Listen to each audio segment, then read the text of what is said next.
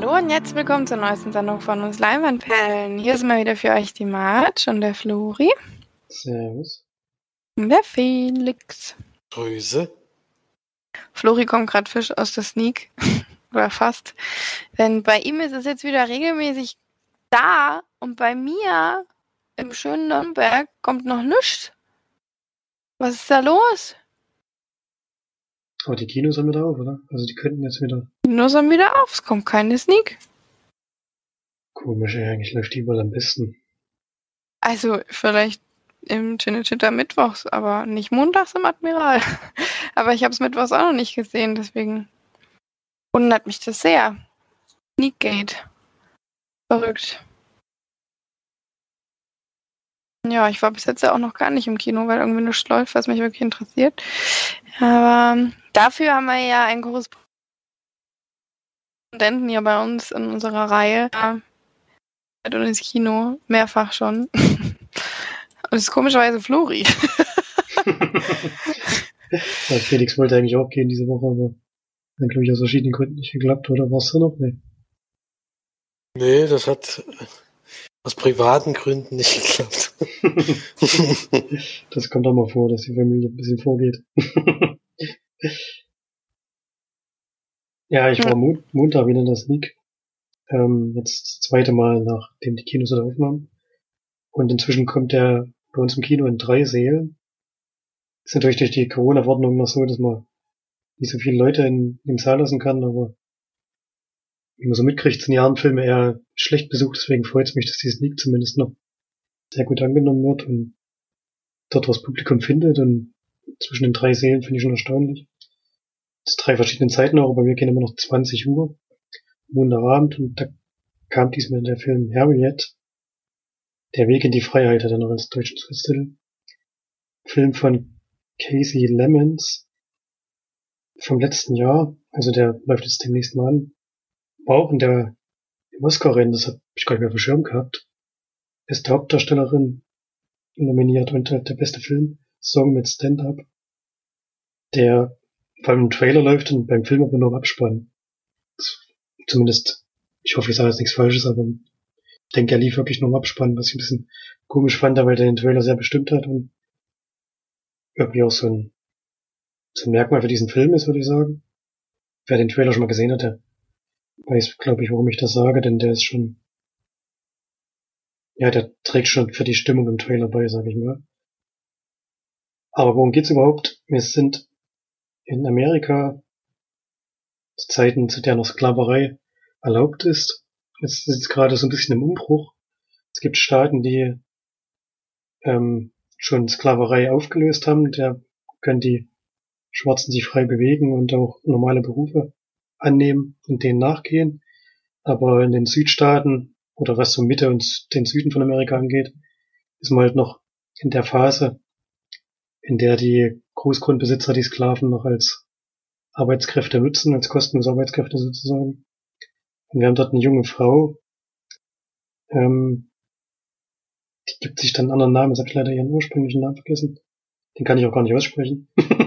also, als jetzt das Sklaverei rauskommt, gibt es einen neuen Namen. Harriet Tubman heißt die dann. Das ist eine ziemlich bekannte Figur. Also dieser Film ist ein bisschen autobiografisch.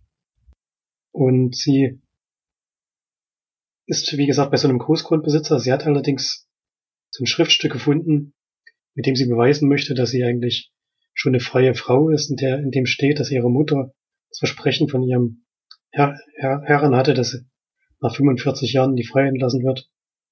Und wenn die Mutter in die Freiheit kommt, dann kommen, sind natürlich auch ihre Kinder sozusagen frei. Das ist aber nie passiert. Dieser ältere Großgrundbesitzer ist verstorben und der, sein Sohn hat sich eben nicht dran gehalten. Und sie versucht dann dagegen vorzugehen. Aber in der Zeit sind halt die Rechte von Schwarzen noch eigentlich nicht existent, kann man sagen. Die versucht das zwar anzubringen, hat sich da auch irgendwie einen Anwalt genommen, aber scheitert natürlich mit diesem Vorhaben krachend. Und der sagt ihr äh, gerade heraus, dass sie bis zu ihrem Lebensende noch in in Sklaverei leben wird, was er natürlich nicht akzeptiert. Und dann verstirbt dieser Großgrundbesitzer, der hat allerdings auch schon wieder einen Sohn.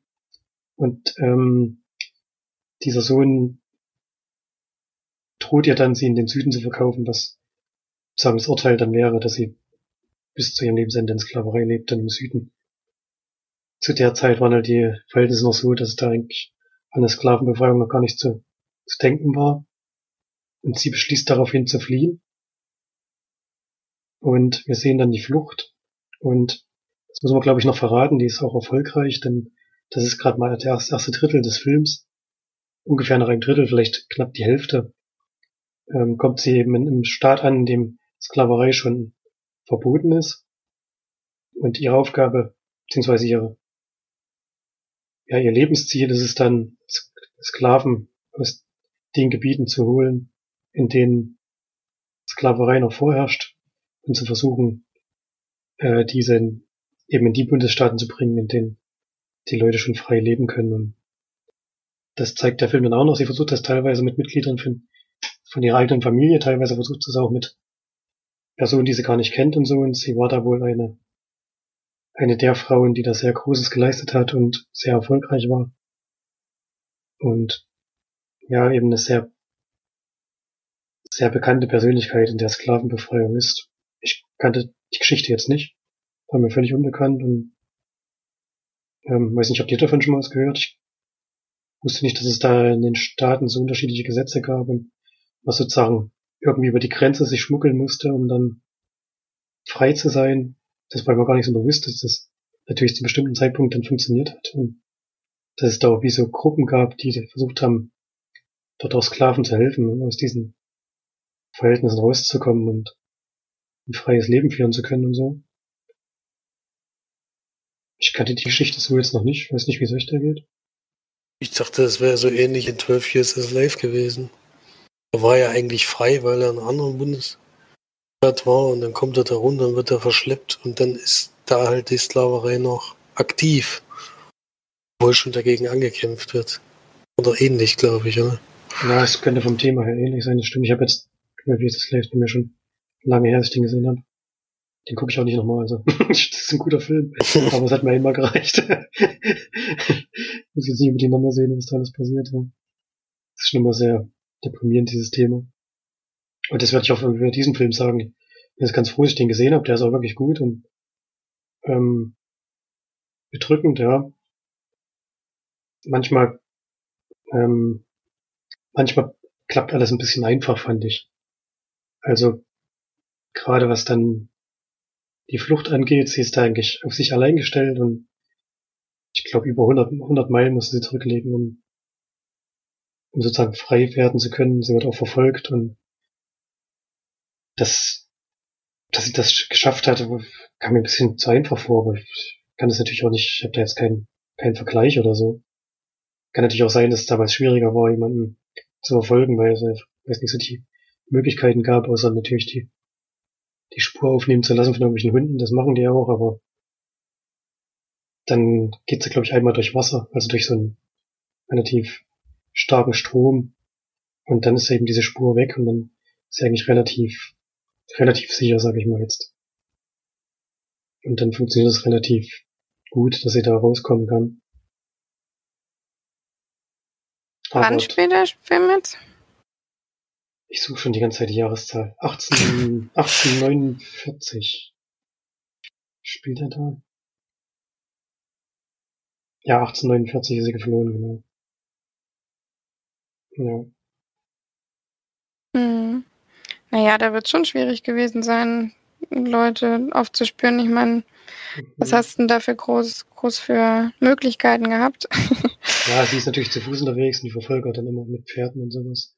Die, Mhm. die waren schon schneller, aber trotzdem ist es natürlich ein Riesengebiet, wo sie sich verstecken kann und so. ja, eben. Ja. Das Problem ist halt, sie ist eben eine Schwarze auf der Flucht und das macht natürlich überall Aufsehen. Sie bekommt dann auch ein bisschen Hilfe äh, dabei und so. Also es ist schon so dargestellt, wahrscheinlich war es schon so ähnlich. Kann ich mir schon Ja, vorstellen. aber ich meine, du kannst dir ja auch so ein bisschen umstellen auf die, auf Nazi-Deutschland beispielsweise. Da wurden auch Juden verfolgt und auch nicht immer gleich gefunden. Und auch das ist noch nicht ganz so lange her wie Harriet, sage ich jetzt mal. Und ähm, da waren sie dann meistens auch auf relativ, ja, profiden ähm, Wegen unterwegs und so weiter. Also Ja, das stimmt. Ja, sicherlich immer, wenn du, das ist ja sozusagen die ein- einzige Chance zu überleben und dann bist du natürlich vielleicht auch ein bisschen motivierter als deine Verfolger. hm, Ja, aber dann, wenn sie gefa- gefasst wurden, wäre wär sie halt entweder umgebracht oder in den Süden verschleppt worden. Das ist, das ist wahrscheinlich fast das gleiche rauskommt. Vielleicht sogar noch schlimmer, das weiß ich jetzt nicht genau. Und sie war Mhm. relativ, noch relativ jung, als sie es geschafft hat. Das ist wahrscheinlich auch eine Besonderheit. Die hatte dann wirklich sehr lange diese Befreiungsaktionen gemacht. Ähm, ganz am Ende des Films geht's dann Richtung, äh, Richtung Bürgerkrieg. Das kann man vielleicht noch sagen, das ist jetzt kein Spoiler, ich meine, amerikanische Geschichte. So die Grundzüge kennt man ja und im Bürgerkrieg war sie wohl auch noch aktiv dann im Kampf gegen den Süden. Ja. Ja, wie gesagt, ein interessanter Plot, den ich so noch nicht kannte, deswegen hab ich das wirklich interessiert verfolgt. Geht über zwei Stunden, aber ich finde, äh, er fühlt sich jetzt nicht so lang an, denn es passiert relativ viel. Also die Zeit kann er schon füllen und wenn es gut ist, dass das nie kam, sonst hätte ich mir den wahrscheinlich nicht, nicht angeschaut. Auf jeden Fall nicht im Kino. Und ja, würde den schon weiterempfehlen, dann spätestens im Stream. Das ist auch so ein Film, den gucke ich nicht nochmal. Habe ich jetzt einmal gesehen und das, solche Themen vergisst man dann auch nicht so schnell wieder, deswegen bleibt da schon was zurück. Und gibt dem siebeneinhalb von zehn Langamperen schon ein guter Film auf jeden Fall. Kann man sich schon mal anschauen. Also ich muss auch zugeben, dass ich 12 Years a Slave noch nicht geguckt habe. Weil ich mich einfach diese, ja, danach nicht, einfach nicht so rantrauen, solche Filme. Habe ich ja, glaube ich, schon öfter mal gesagt, dass ich da ein bisschen Probleme habe. ähm, deswegen, den müsste ich auch mal nachholen. Und den hatte ich, glaube ich, immer als, ähm, als Trailer gesehen. Ich glaube auch in der Sneak vorher. Dessen äh, Filmstart wurde ja wahrscheinlich auch verschoben, nehme ich mal an. Ja, ich habe jetzt hier noch, hier steht's gerade gar nicht, aber ich bin jetzt auch bei Wikipedia. Bei Er ist nämlich schon ein bisschen her, dass ich den mal gesehen habe, deswegen. Aber Ja, aber wo müsste es eigentlich mal stehen? 1. November 2019. Das kann schon mal nicht stimmen. nee, auf die Schnelle. Am findet 9. man's nicht. Juli 2020. Achso, dann kommt er doch bald nächste Woche. Genau. Ja, also Da lustig, wo ich das Plakat gesehen habe, habe ich gedacht, es ist ein Western. Sieht nämlich ein bisschen so aus. Also 12 Years a Slave ist nochmal deutlich härter, finde ich. Da geht wirklich noch viel mehr an den Nieren. Das ist jetzt bei Harriet auch vom Thema her, sie kann sich halt relativ schnell befreien. Das ist natürlich dann dem Filmthema geschuldet. Es geht ja dann eher darum, dass sie eben noch mehr Leute befreit. Und deswegen, bei 12 Years a Slave dauert es hier. Wie gesagt, das sagt ja der Titel schon, wie lange es gedauert hat. Ja. Genau. Also wer, wer dem mal über den Weg läuft, den kann man sich wirklich gut anschauen, finde ich. jetzt auf jeden Fall sehr schwierig, da eine Überleitung zu unserer Hausaufgabe zu bringen. Streng dich mal. Also, Das ist aber auch ein strenges, schwieriges Thema, muss man sagen. Dem Alter muss man halt auch schon strapazen. ja, Felix hat eine Hausaufgabe rausgesucht, die etwas älter ist tatsächlich. Ich gewusst, dass der schon so alt ist. Ähm, und uns mal wieder zum Lachen bringen sollte, was sehr schön war. Schöne Idee auf jeden Fall. Ja. Dann erzähle mal, hä? Erzähle mal. Ja, also wir, ich hatte ja Superbad aufgegeben. Ein Film, den ich tatsächlich 2007 zum ersten und bis jetzt zum letzten Mal gesehen hatte. Jetzt hatte ich einfach mal wieder Interesse dran, weil ich dieses Bild immer mal gesehen habe. Hab gedacht, jetzt müsstest du doch mal wieder gucken, weil damals haben wir es ja in einer Gruppe geguckt und haben uns ja wirklich kaputt gelacht, weil da, weil es so, weil es so viele skurrile Szenen, was es sich alles gibt. Da habe ich gedacht, jetzt muss ich den noch mal, ich den noch mal sehen, aber ja, und es geht um zwei, Oh zwei Jungs, die äh, zu einer Party eingeladen werden von der jungen Dame, was mich völlig überrascht hat, dass das Emma Stone ist. Daran hätte ich überhaupt nicht gedacht, dass die da mitspielt. Es spielen viele Gesichter mit, ja, die das man, ist schon ein bisschen die man überraschend. nicht denkt. Ja, hm. ja, das ist schon Dave, überraschend. Dave Franco für zwei Sekunden oder so. Ja, hat eine Mega-Rolle gehabt. Ja, also das ist schon überraschend. Also sie werden im Endeffekt von einer jungen Dame zum, zum, zu einer Party eingeladen und sollen da den Alkohol für besorgen. Weil sie ja weil einer von den dreien sich einen gefälschten Ausweis geholt hat und deswegen das möglich sein könnte, für diese Party den ganzen Alkohol zu kaufen. Ja, was natürlich eine Riesenliste ist. Und um mehr geht's eigentlich in dem Film nicht. Die versuchen irgendwie diesen Alkohol beizuschaffen und am Abend dahin zu kommen und natürlich die Damen ihrer, äh, also die Damen, die sich ausgesucht haben, wollen es natürlich nicht nur abfüllen, sondern vielleicht geht ja auch noch ein bisschen mehr. Das ist so die grobe Geschichte. So kann man es mal zusammenfassen, was da alles passiert, ist natürlich so ganz vorhersehbar, weil das klappt natürlich nicht alles so einfach, wie man sich vorstellt. Ja. Und ja, mehr möchte ich gar nicht sagen. Ja, liest doch mal die, die, die ganze, den ganzen Cast vor. Das ist nämlich eigentlich echt witzig, oder? Alles so Also in der Hauptrolle ist auf jeden. Fall Jonah Hill und Michael Sarah. Den kennt man auf jeden Fall. Und Christopher Mintz Plus, Plus und wie er heißt, spielt den Vogel oder McLovin. Dann noch Bill Hader dabei, Seth Rogen, Emma Stone, Dave Franco, wie gesagt, lustig, dass der überhaupt aufgeführt ist hier mit seiner unglaublichen Rolle. Ja, also es, es gibt eigentlich nur bekannte Gesichter, hat man das Gefühl. Auch die ganzen anderen, die, da sagen mir jetzt die Namen zwar nichts, aber die habe ich alle schon irgendwo gesehen. Deswegen das ist schon sehr witzig, da immer wieder neue Gesichter zu sehen. Ja, hat mir auf jeden Fall äh, nicht so gut gefallen wie beim ersten Mal. So hatte ich es ja erwartet, weil, wie gesagt, in der Gruppe von, von Leuten funktioniert er besser als so. Allerdings habe ich trotzdem gelacht, ein paar Mal. Und einmal habe ich sogar, eine Szene habe ich sogar dreimal angeguckt und musste mich jedes Mal wieder gleich. Das, die hat mich sehr zum Lachen gebracht, muss ich sagen. Das ist tatsächlich auch die Szene, wo auch der Franco drin vorkommt auf diesem Fußballplatz. Was der Jonah Hill da zu Michael Sarah sagt, ist einfach unglaublich, in welcher Kürze der Zeit der da die Dinger abfeuert. Da muss ich jedes Mal lachen. Das ist wirklich eine schöne Szene. Ähm, die gibt es allerdings nicht so wahnsinnig oft im Film. Ich hätte gedacht, es gibt ein paar mehr Szenen, wo ich mal so richtig lachen muss. Das war dann nicht.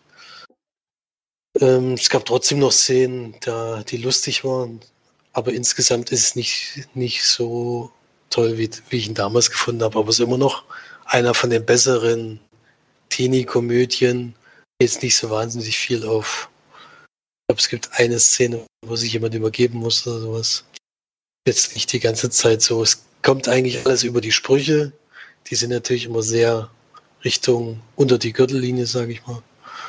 Aber die sind halt so dumm, weil teilweise, weil sie immer noch Kinder sind, dass es dann irgendwann noch witzig ist. Ja. Kann man, wenn man sich darauf einlassen kann, das ist auf jeden Fall einer der besseren Teenie-Komödien, würde ich mal sagen. Oder was sagt ihr?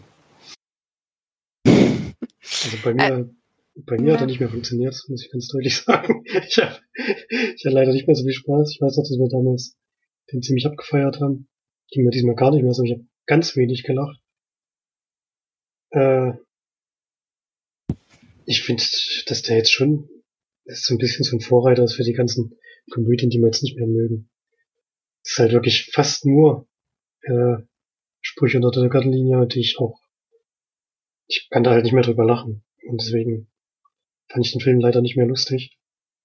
Bis auf McLovin. Aber äh, selbst der, ja, ist halt einfach nur dumm. ja, also fand ich auch schade, weil ich hatte noch gut in Erinnerung. Aber hat bei mir jetzt gar nicht mehr gezündet. Ja, es ist halt leider wirklich zu 90 Prozent Penishumor. Man kann es wirklich nicht anders sagen. Also es geht ständig nur über irgendwelche Schwänze und Pussys und Menstruationsblut und keine Ahnung, solche Sachen, die ich wirklich auch selber nicht mehr sehr lustig finde. Aber es sind auch ein paar Dinge dabei, die mich auch wieder sehr zum Lachen gebracht haben. Also ich musste auch gerade zum Ende hin wirklich sehr oft lachen. Aber bei mir war es tatsächlich vorwiegend wegen den beiden Polizisten, so selten dämlich sind. Und ähm, ja, das ist natürlich auch ein bisschen das, wenn man es jetzt auf die heutige Zeit nimmt, dieser Film hätte im Leben niemals ausstrahlen werden können, weil der ist so, ähm, also wirklich, also alle Feministen hätten aufgeschrien nach diesem Film. Dann hat er natürlich auch ein bisschen Polizeigewalt drin. Das wäre jetzt, glaube ich, auch gerade nicht so geil, das zu bringen momentan. Ähm, wie halt zwei Polizisten so ein bisschen ihre Gewalt ausüben. Natürlich aber auch lustige und satirische Art, aber irgendwo passt es auch wieder gerade äh, in die jetzige Situation. Deswegen habe hab ich da so ein bisschen dran gedacht. Ähm, aber ja, ich fand wirklich Seth Rogen und Bill Hader eigentlich am witzigsten. Da musste ich schon sehr lachen bei den beiden. Und ja, vor allem, ich glaube, weil die auch wieder viel improvisiert haben. So. Hm, das glaube ich auch, ja. Ich glaube, wo die da auch in der Bar saßen und mit McLovin da gequatscht haben und der gesagt hat, seine erste Frau war eine Hure und der erste, in der Hochzeitsnacht hat er hat sie, hat sie mit jemand anderem geschlafen, also mit ihm, und dann hat sie irgendwie so gesagt, immer mit mir. Also ich glaube, das war wirklich, das sah sehr improvisiert aus alles. und äh, ja, das fand ich wieder sehr cool zu beobachten, aber es ist viel zu lang. Meine Güte, war da lang.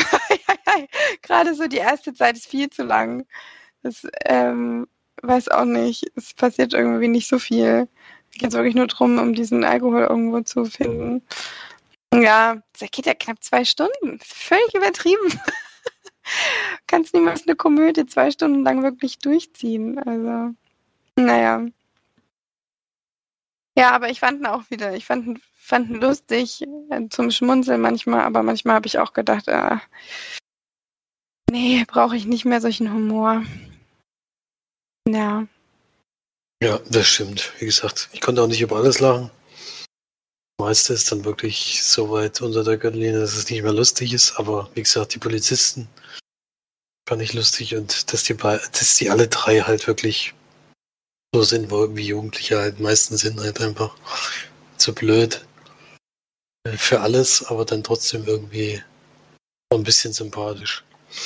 Ja, ja, wir haben doch, haben wir denn als 14-, 15-Jährige sind wir in der Gegend rumgelaufen, haben uns gegenseitig erzählt, wo wir jetzt unseren Schwanz hinstecken wollen und welche Pusse wir aufreißen wollen. Und ja, ich glaube, das ist der Unterschied zwischen Amerika und Deutschland. Hier sind sie halt alle verklemmt. Nein, ist ja umgedreht. ich glaube, beim Reden sind die immer, haben die schon sind ja immer ein bisschen, also so kommt es ja Ich glaube, das kann man nicht verallgemeinern. Also ich höre hier auch irgendwelche Jugendlichen dumm rumlabern, was sie für geile Titten schon angefasst haben und so ja, Scheiß. Wo ich es auch gibt denk, hier auch Alter, andere. Ja. Also es gibt drei Haare auf der Brust und willst schon irgendwelche Brüste angefasst haben. Ja, sehr witzig. Es ist halt so ein dummes Gelaber die ganze Zeit, was halt, das ist natürlich völlig überspitzt, aber ich glaube schon, dass es das sowohl hier in Deutschland als auch in Amerika gibt. Dieses ja, denke ich auch. Geheuchelte da rumgequatsche und so, ja. Das kriegt man ja auch mit in der Schule zum Beispiel. Also jetzt nicht an der Schule, wo ich bin, aber an den anderen Schulen. Die erzählen das wäre schlimm. Das wäre schlimm, ja. Aber da kriegt man schon öfters mal sowas erzählt, ja. Da. Ja, und die posen ja vor allem damit so extrem rum. Der eine hatte ja erstes Date bei mir von der Schule und ich habe halt gerade was draußen im Garten gemacht. So, da sind wir wieder nach ein paar kleinen technischen Problemen. Hat sich Felix jetzt, ähm, hört sich Felix jetzt vielleicht ein bisschen anders an, aber dann nächste Woche dann auf jeden Fall, beziehungsweise Finger, Daumen gekreuzt, dann wieder gut. Hm, was hattest du denn eigentlich für eine schöne Anekdote? da waren auf jeden Fall zwei junge Menschen, die sich unterhalten haben. Also es gibt sowas auch in Deutschland, es ging ja gerade darum, ob es wirklich Leute gibt, die so reden, nur in Amerika und hier. Es gibt wirklich, denke ich, teilweise, hier ist natürlich deutlich überspitzt gewesen, aber es gibt schon so Leute, die auch so einen Blödsinn erzählen. Es war zum Beispiel bei mir mal, dass zwei jüngere Herr, Herr und eine Dame, er wollte sie anscheinend beeindrucken und hat eigentlich nur davon erzählt, wie er vor kurzer Zeit vier Freundinnen gleichzeitig hatte und die das lange nicht bemerkt haben. Und das fand er ganz toll. Das ist für ein erstes Date, finde ich ein bisschen schwierig, äh, dieses Thema da anzufangen. Aber es gibt schon Leute, die damit angeben wollen und das auch zeigen wollen. Das geht schon so in die Richtung, aber in dem Film ist es natürlich völlig, völlig überspitzt dargestellt. Soll ja auch lustig sein und nicht, dass man sich die ganze Zeit an den Kopf greift, sondern das zündet eben, weil sie sich eben so dämlich anstellen. Teilweise. Deswegen äh, war es gut, mal den wieder gesehen zu haben. Fand den trotzdem wieder einigermaßen amüsant. Lange nicht so lustig wie damals. Leider. Und fand den Schluss aber noch ganz schön eigentlich. Und gibt den 6 von 10. Ja, ich bin also bei 5 von 10. Ich gebe wohlwollende 4. ich will dem Film auch nichts Böses, aber bei mir hat er halt nicht mehr funktioniert. Ja, dann hatte ja jeder von euch jetzt schon einen Film besprochen. Deswegen mache ich jetzt einfach mal weiter. Ich übernehme jetzt einfach mal die, den Lied. Und habe mir tatsächlich mal einen Film gekauft. Oder geliehen gekauft. Aber nur für 3,99. ich wollte schon seit Ewigkeiten Pets schauen. Und Pets gibt es ja schon, ich weiß gar nicht, wann ist der rausgekommen? 2016. Und den gibt es nirgendwo zu streamen. Da habe ich den mir mal bei Amazon für 4 Euro geliehen. Und habe den geschaut habe auch nicht gedacht, dass ihr den gucken wollt, deswegen habe ich euch da erstmal nicht Bescheid gesagt. Ach, du kennst den sogar. Schon, ja. ja. dann passt das ja. Ich, hat, ich wollte ihn wirklich schon, es gibt ja schon den zweiten Teil. Ich wundere das wirklich, dass es den einfach nirgendwo gibt. Nur zu leihen oder zu kaufen. Aber ist okay, habe ich jetzt mal gemacht. Wahrscheinlich ist er nächste Woche bei 99 Cent Film bei, bei Prime, aber ist auch egal. Mm, ja, Heads ist eigentlich ein Animationsfilm von Warner Brothers. Eine Stunde 40 geht er und zeigt eigentlich eine, ja, einen kleinen Hund, wirklich einen kleinen Hundi, der in, oh, das war New York, naja, New York lebt mit seiner, seiner Frauchen und sie bringt einen neuen, ganz großen, wuscheligen Hund an und mit dem kommt er natürlich nicht so zurecht, die erste Zeit. Und ja, die beiden erleben dann ein paar Abenteuer in New York und freunden sich dann natürlich an. Und ja, seine Tierfreunde kommen dann auch noch mit dazu. Und es gibt ganz viele verrückte Situationen und ganz viel Spaß. Ja. Und darum geht es ja im Film. ich glaube, viel mehr müssen wir dazu nicht sagen. Ist halt ein kleiner Familienfilm, würde ich sagen. Ist, ich fand ihn sehr lustig, wirklich. Ich habe wirklich häufiger mal sehr dolle gelacht. Weiß nicht, wie es euch da ging. Ich fand ihn sehr liebenswürdig. Also ich habe ihn gerne geguckt und ähm, habe es nicht bereut, da mal ein paar Euros auszugeben. Mm, und bin gespannt, wann man den zweiten dann mal gucken kann. Ich glaube, der hat sogar nur 2,99 gekostet, sehe ich jetzt gerade. 3 Euro geht schon mal. Ja, wie hatte der euch gefallen damals? Ja, liebenswert beschreibt den, glaube ich, ganz gut. das ist nichts Besonderes oder so, aber kann man sich schon mal anschauen. Also mittelmäßig. Ja, doch. Ich würde ihm auch so 6 von 10 Lavendbeeren geben. Er war schon lustig, ne? Vielleicht auch 7. aber es sind halt auch Tierchen dabei. Tierchen sind immer gut. Vor allem der kleine, kleine, das kleine Kaninchen war sehr lustig. Mhm. Das war kurz und knackig, ne? Das seid ihr gar nicht gewöhnt von mir. Ja, aber ist doch gut. Meine, so viel gibt der Film auch nicht her. So schlimm war es jetzt auch wieder nicht. Ich meine es von Story, so meine ich. Mhm. Es war dann aber auch so ein Detektivfall, oder? Oder verwechsel ich das mit irgendwas? Nee. Nee, gar nicht. Achso, dann habe ich das verwechselt. nee, die kommen dann nur, also die Denen wird dann ihr Halsband abgenommen, dadurch werden sie dann, ähm, sie ins Tierheim kommen und freunden sich dann eben mit einer Gang an, die sie dann da rausknackt. Und ja, die Gang macht aber ein bisschen, ist ein bisschen Anti-Menschen.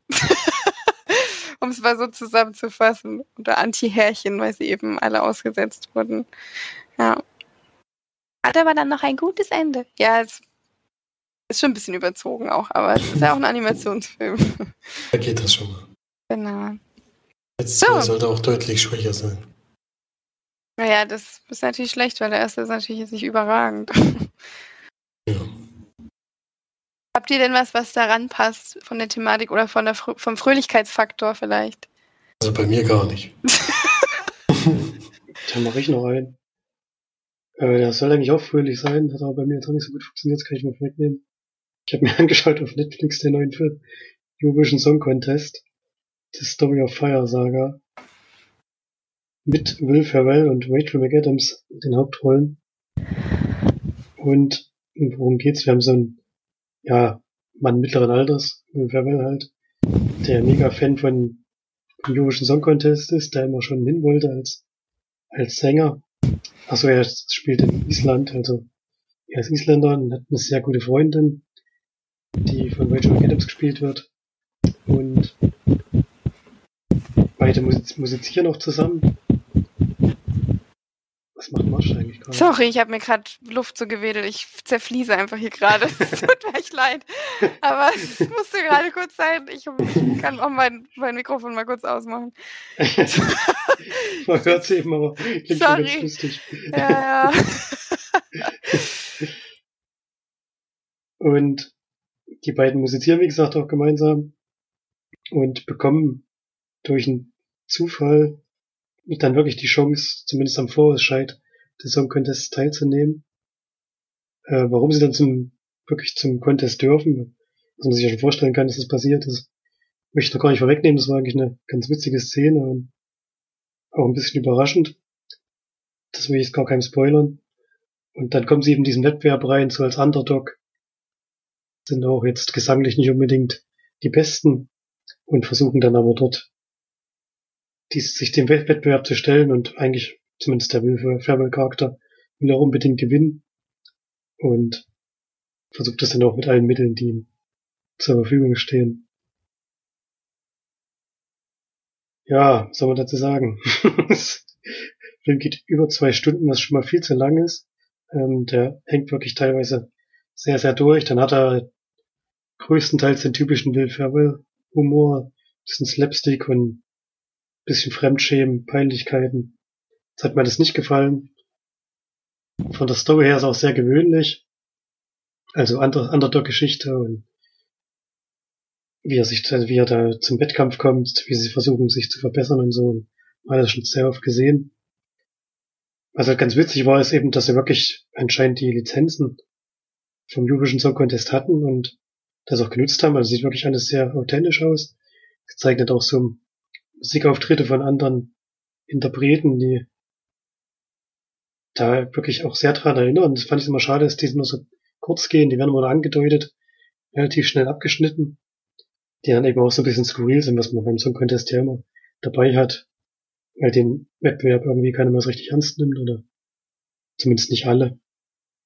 Und ist ja auch, soll auch so eine kleine Hommage an den Song Contest sein. Merkt man auch bei so einer Partyszene, wo sehr, sehr viele Gewinner des Song Contests mal ihr Gesicht reinhalten. Ich habe sie gar nicht, bei weitem nicht alle erkannt, denn ich gucke die doch nicht jedes Jahr. Manchmal war Lena dabei? Lena war nicht dabei, ne. Äh, Conchita Wurst war dabei. Aber wie gesagt, nur so ein, wirklich nur so ein Cameo-Auftritt von zwei bis drei Sekunden. Das gilt aber für alle, für alle Gewinner, also die spielen jetzt eigentlich in dem Film keine Rolle oder so. Treten nochmal ganz kurz auf, um ja, um halt so die Hommage an den Song Contest dann auch zu zeigen. Und das war auch, ja, das, was mir im Film am besten gefallen so die Auftritte, die nichts mit der Hauptgeschichte zu tun hatten. Dann eben, ja, manche, manche Szenen sind schon lustig, aber leider sehr, sehr wenig. Vieles ist dann wirklich Fremdscham, dann ist Rachel McAdams, der Charakter, natürlich total verschossen in Will Ferrell, was was man sich einfach nicht vorstellen kann, wenn man die beiden miteinander vergleicht. so ganz ehrlich. Vor allem, weil dieser Charakter halt, der Typ, ja, der halt so ein Typ ist, den er immer spielt, tollpatschig und auch wirklich offensichtlich nicht besonders schlau, also warum die jetzt auf den seit Jahren stehen sollte, hat sich mir nicht erschlossen. Und deswegen hat der Film für mich leider nicht funktioniert. Kann dem auch nur vier von zehn Leinwandperlen geben und würde eher davon abraten, den, ich an, den sich anzuschauen. Also Fand ich ein bisschen schade, hat mir dann ein bisschen mehr erhofft, dass er halt mehr auf die, auf die gesanglichen Auftritte eingehen. Das kommt doch sehr, sehr kurz leider. Geht dann eher um profane Dinge, die mit dem Song Contest dann eher wenig zu tun haben. Ja, also eher keine Empfehlung. Hm. Ja, spricht mir ja gar nicht an, dieses Plakat oder wie man das nennen will, beim, oder das Bild schon. Deswegen wundert es mich, dass dich das jetzt, das Tier das einen Anreiz gegeben hat, das überhaupt zu gucken. Naja, gut, Stefanie ist wirklich ein bisschen Song Contest Fan und die würde den Film gerne gucken. Ich habe ja auch schon den einen oder anderen Contest mit angeschaut. Wie gesagt, nicht jedes Jahr, aber jetzt in den letzten zehn Jahren wahrscheinlich sechs oder sieben oder so. Besser, dass wir den mit Lena geguckt haben. Ja, ja, das stimmt. Das ist jetzt auch schon lange her. Hm, zehn Jahre. Hm. Ungefähr. Achso, und da gibt's noch eine Figur, der, der war ganz witzig, das muss ich zugeben. Eine Figur in diesem Contest-Team, die, die wissen ja, wenn sie den Contest gewinnen, dann müssen, müssen sie den als nächstes in Island austragen. Und der sagt halt aber, wir können das gar nicht. wir können das gar nicht stemmen. Und versucht dann irgendwie so ein bisschen dagegen zu reden, dass die halt nicht gewinnen. das ist so ein Banger. Der war ganz witzig, der Typ, der hat mir gefallen. Der, Aber hast du mal geguckt, hat in Island mal einer gewonnen? ich glaube nicht, dass die mal gewonnen haben. Aber ich weiß es nicht sicher. Hä, die haben doch genug Platz. Brauchen sie halt noch schnell was hin. Einer hat gesagt, schon allein der Flughafen ist zu klein und die ganzen Leute, keine, die Hotels reichen nicht, keine große Halle. Das ja, ist echt die ein haben, Problem. Ja. die haben doch bestimmt schon irgend so eine große Das war natürlich auch überspitzt dargestellt. Er hat halt so gestellt, dass Island pleite geht, wenn sie das, wenn sie das richten müssen. Das glaube ich jetzt auch nicht, aber. ja. Aber der hat gefetzt, ja, stimmt, das war so die lustigste Figur. War leider nur die, eine kleine Nebenrunde. Den. Na dann, Felix. Ja, ich kann es auch diesmal kurz machen, das ist nämlich ein Film, den Florian schon besprochen hat. Der hat den nämlich in der Sneak gesehen. Da handelt es sich um den Film 7500. Ähm, der ist noch gar nicht so lange her, glaube ich, bei Florian, deswegen war ich überrascht. Also den gibt es nämlich jetzt schon bei Prime in der Flatrate. Der hatte garantiert auch noch einen ganz kleinen Kinostart. Garantiert, ja. ja. Auch nur knackige 92 Minuten. Produktionsland ist eigentlich Deutschland, Österreich, aber es gibt dann auch viele andere, die da mitgemacht haben. Und man sieht es auch schon an der Besetzung, denn die Hauptrolle spielt Joseph Gordon-Levitt. Im deutschen Film, im deutsch-österreichischen Film, schon lustig. Wird auch hier Deutsch gesprochen. Also ich habe in Originalsprache geguckt, was dem Fall nicht so schwierig war, weil sie ja Deutsch sprechen. Aber untereinander, die Piloten sprechen natürlich Englisch und auch mit den Tower und sowas alles in Englisch. Ja. Und wie ich schon gesagt habe, es geht um Flugzeug, was am Anfang mit den zwei Piloten besetzt wird, die sich ein bisschen unterhalten und schon mal ein bisschen die Sachen durchgehen. Ähm, es gibt einen Hauptpiloten und der Joseph der ist der Co-Pilot. Und da geht es erstmal nur darum, was macht man vom Start, ist alles in Ordnung, welche Landebahn und solche Sachen alles, also gehen eigentlich alles durch. Man sieht auch mal die ganzen technischen Einrichtungen, die es dort gibt, das sah alles sehr echt aus. Ich denke, dass das auf einem richtigen Flugzeug gedreht wurde. Und das ist so eine Cockpit-Kamera, kann man so sagen. Also es beginnt, eigentlich beginnt es damit, dass man Überwachungskameras erstmal sieht, wie die Leute in den Flughafen reinkommen und auch dann äh, zum Gate gehen und all sowas und einkaufen sowas. Also die Leute, meine ich in dem Fall, sind die, die dann das Flugzeug entführen werden. Denn das ist der Knackpunkt 7500. Ist sozusagen der Code, den die Piloten durchgeben, wenn es versucht wird, ein Flugzeug zu entführen. Und das ist eben eigentlich eine Standkamera, man kann es sagen, fast eigentlich wie Kammerspielartig. Am Anfang sieht man sie eben über die Überwachungskameras durch den Flughafen laufen. Das ist das einzige Mal, wo man so ein bisschen draußen ist. Der Rest des Films spielt wirklich im Cockpit. Einer Kamera, die die ganze Zeit durchfährt. Mal nach hinten guckt, mal nach vorne. Es gibt dann noch so eine kleine Kamera, wo die Piloten drauf gucken können, indem sie nach hinten in die, ja, zu den Fluggästen schauen können und den Stewardessen und alles. Und ja, es ist dann so, dass die Stewardessen einmal versuchen, den Piloten was zu trinken zu bringen und das ist die, der Moment, wo, wo die versuchen, ins, vorne ins Cockpit einzudringen, weil dieses, du kannst eigentlich durch diese Tür bei den Piloten, die kannst du nicht aufbrechen, das geht einfach nicht. Das ist halt so konstruiert, dass es nicht möglich ist. Jedenfalls nicht mit den Mitteln, die die da oben haben. Und das gelingt einem von den dreien, die das versuchen. Die anderen können sie zum Glück raushalten und es ist so, dass den überwältigen können, glücklicherweise, und fesseln können. Und den einen, den Hauptpiloten hat es aber so schlimm erwischt, dass der Co-Pilot erstmal weiterfliegen muss. Und dann äh, verstirbt auch noch der Pilot und von außen hämmern sie halt die ganze Zeit wie verrückt in die Tür und sagen, mach endlich die Tür auf. Ähm, und er muss halt jetzt versuchen, das Flugzeug zu landen, ohne dass eben jemand zur Tür reinkommt. Schwierig ist es eben deswegen, weil die dann auch irgendwann anfangen, andere Druckmittel zu verwenden, um ihn dazu zu zwingen, die Tür zu öffnen. Ja, darum geht es in diesem Film. Ähm, mag ja so Kammerspiele, die gut geschrieben sind, gut gemacht sind. Ich fand es auch Großteil auf jeden Fall gut.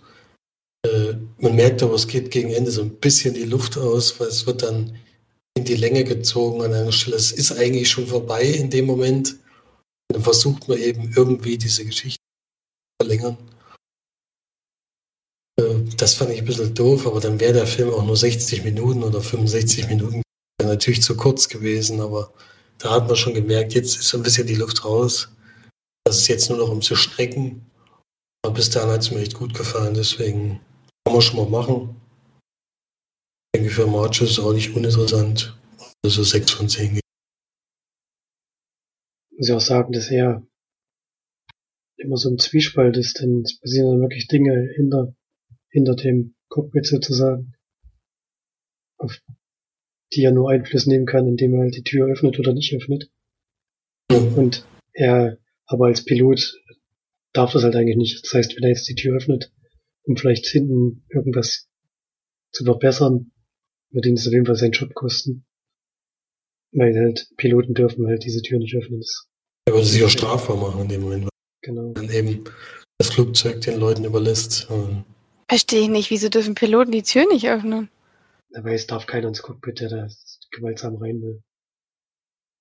Das wäre halt viel schlimmer, als wenn. Flugzeugentführung ist ja das Schlimmste, was eigentlich passieren kann, weil es ja dann wahrscheinlich Aber der darf doch die Tür ohne, also der darf doch die Tür aufmachen, oder nicht? Also ich meine jetzt ohne, dass jetzt jemand rein will oder so. Ja, ich meine in das dem klang Fall jetzt- natürlich. Nee, in dem ja, Fall. ich dachte dem, schon, die dürfen die Tür, sondern nur die Stewardessen oder so. nee, in dem Wenn die, Fall Stu wenn die Stewardessen reinkommen, wenn sie aufs Klo gehen halt oder sowas, dann dürfen sie die Tür öffnen. Aber ansonsten ist die eigentlich immer geschlossen während des Flugs. Ja, nee, das habe das, ich dachte jetzt allgemein, dürfen die die Tür nicht öffnen. Nee, okay. Ich sehe Ja. da keine, keinen Sinn ergeben. Jemand Ja. darf schon aufs Klo gehen, man darf auch was essen und sowas und trinken. Das ist alles okay. Ja, aber, Aber es hätte ja sein können, dass die Tür nur die Stewardessen aufmachen können. Aber nee, das können nur die, die, können sie Piloten. sogar nur von innen öffnen. Du kannst Ach sie so. nicht von außen aufmachen. Das ist ja extra so gemacht. Sonst Okay. könnten die ja von außen immer die Stewardessen zwingen, sozusagen die Tür zu öffnen. Aber sie, ja gut, aber sie versuchen ja auch den Piloten zu zwingen, die Tür zu öffnen. Und dann macht es scheinbar nicht, oder? Also, naja, ist Also er egal. darf es er darf's halt nicht machen. Nee, aber wenn du, aus, wenn du außen bist, kannst du ja sozusagen Gewalt anwenden, um das durchzusetzen. Und auf den Piloten können sie ja keine Gewalt anwenden. Ja, aber was bringt denn das zum Beispiel, wenn der jetzt sagt, ich bringe alle Leute hier hinten um und macht das dann auch, dann soll, soll er lieber die Tür aufmachen. Naja, das Flugzeug fliegt zumindest nicht ins World Trade Center. Also, Das ist halt das Ding. hm, ja, das stimmt auch wieder. das ist halt. Ja, das war's, ich fliege nie wieder. Ja, es ist, Ist ja ein rum. Film, wo man nicht danach unbedingt ins Flugzeug steigen will, das stimmt. Aber trotzdem spannend auf jeden Fall zu sehen und es ist auch eine Situation, in die man hoffentlich nie kommen wird. Heftig. Hm. Hat es jetzt eine Punktzahl gegeben? 6 von 10, ja. 6 von 10, okay. Naja, ich habe jetzt noch eine Doku. Ähm. Wohl, Flo, hattest du jetzt noch einen Film? Nee, ne? Ich habe da noch einen, ja, aber du Ach kannst so, da- Doku machen. Okay, ich dachte, du wärst schon durch mit deinen. Ich habe die Doku, ich habe wie angekündigt weitergemacht mit den Remastered-Filmen. Diesmal allerdings mit ähm, Remastered The Miami Show Band Massacre heißt er sogar. Die Doku. Ähm, die mir tatsächlich sehr nah ans Herz gegangen ist. Ähm, und zwar, weil es um Nordirland geht, nämlich die Miami Show Band eine nordirische Band war, die 1975 damals in die Proteste geraten ist sozusagen, also in die großen Konflikt zwischen Protestanten und Katholiken, beziehungsweise eigentlich ist es ja, sagen immer protestantisch-katholisch, geht ja eher um britisch und irisch sozusagen. Katholisch klingt auch immer an protestantisch, klingt immer so wie Religion. Es ging ja nicht um Religion, es ging ja, ging ja um Politik oder geht ja auch immer noch, sondern darum, dass Nordirland ja na, zu Irland gehören will und nicht mehr zur UK. Mm. Und die Band ist tatsächlich da so ein bisschen dazwischen geraten und das auf eine ganz verrückte und absurde Art und Weise, ähm, für die, die eigentlich überhaupt nichts konnten. Und was mich bei der Doku so überrascht hat, ist dieser ganze Verlauf der Dokumentation und was dann im Endeffekt auch so ein bisschen rauskommt, ähm, ist so die, also ähnlich wie die äh, Doku mit dem äh, Tour, Tour de France da, mit dem Radfahrer, wie hieß die nochmal? Ist das noch jemand, der auch die, den Oscar gewonnen hat? Welche, welche du meinst, aber ich weiß nicht mehr, wie sie heißt natürlich bitter. Lori auch nicht mehr? Was? Ich war gerade abgelegt. so hört dazu, du, dieses Elend. Das ist ja überragend. Ich höre es halt dann nochmal beim Schneiden. nee, ich war wirklich gerade abgelenkt, ich habe was gelesen. Sorry. Die, die, die Doku über, die auch den, den Oscar gewonnen hat, über den Radfahrer da. Wie die hieß. Ähm. Oh. Ja, das ist überragend. Keiner von uns weiß das. Und ich gucke ja auch gerade schon Radsport-Doku. Icarus. Ach, Icarus, genau. Icarus, ja. Ja. Ähm, so ähnlich hat mich die dran erinnert, nämlich weil der Verlauf der Doku oder was damit quasi ja ein bisschen aufgedeckt wird, ist schon sehr schockierend und auch ja sehr faszinierend finde ich auch und kann die euch auch wirklich ans Herz legen, weil das einerseits so ein bisschen auch diese, diese Hintergrund von der IRA und was da alles überhaupt so vonstatten ging, auch nochmal zeigt. Es sind aber auch viele brutale Szenen drin. Es ist eben eine Dokumentation. Und vor allem ist diese Geschichte ja auch erst 40 Jahre her, 50 ist ja jetzt noch nicht wirklich lang und es zieht sich ja auch immer noch. Es war ja nicht nur in den 70ern, war ja auch noch in den 80ern mit den ganzen ähm, Terroranschlägen und so weiter. Und es gibt ja so, sogar heutzutage noch welche.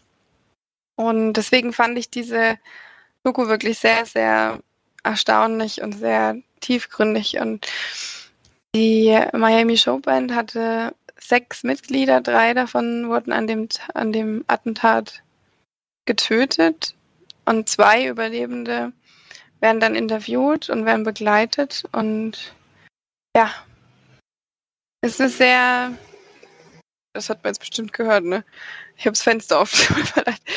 ähm, das ist eine, wirklich eine sehr, sehr rührende und emotionale Doku, fand ich zumindest. Also mich nimmt dieses Thema sowieso sehr mit und es ist schon krass, was da so aufgedeckt wird. Und ich bin auch gespannt auf die nächsten oder auf die anderen ähm, Dokumentationen von der Reihe. Die sind wirklich sehr gut. Also die zwei, die ich jetzt gesehen haben, habe.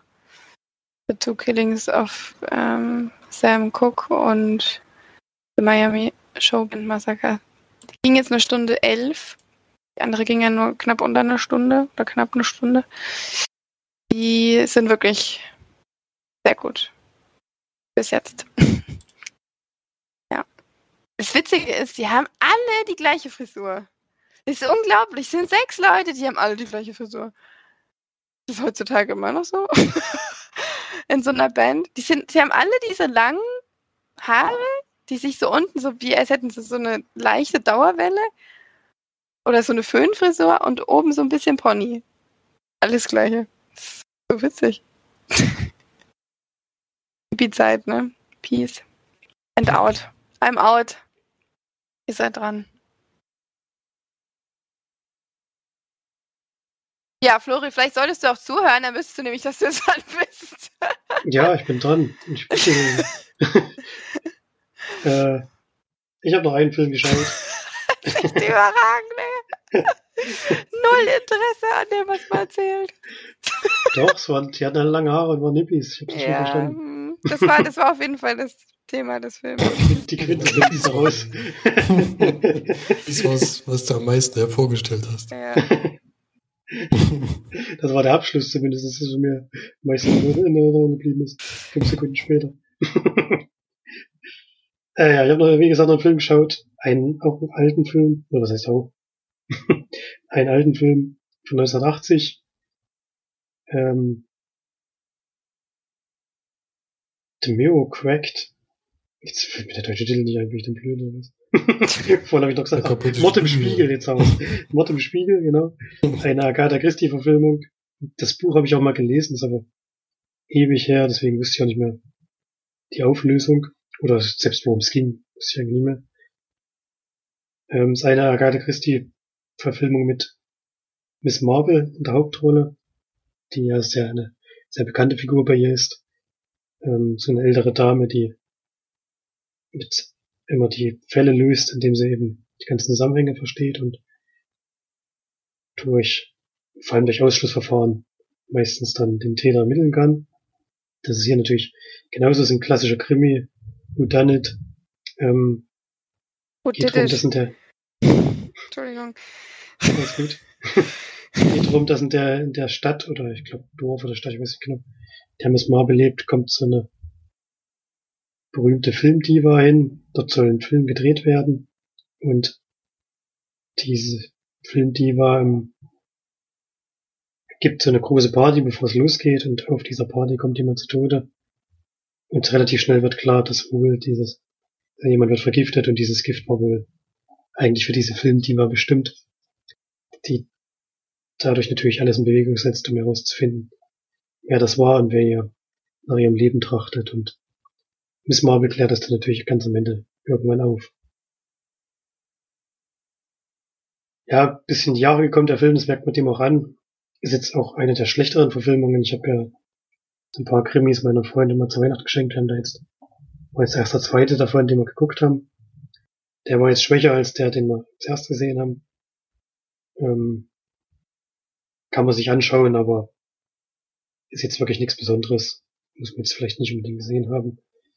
Ganz, ist ganz witzig, dass Pierce Brosnan hat eine kleine Nebenrolle. Der spielt ein paar Sekunden mit, noch ganz jung. Den erkennt man kaum, aber wird im Abspann auch genannt.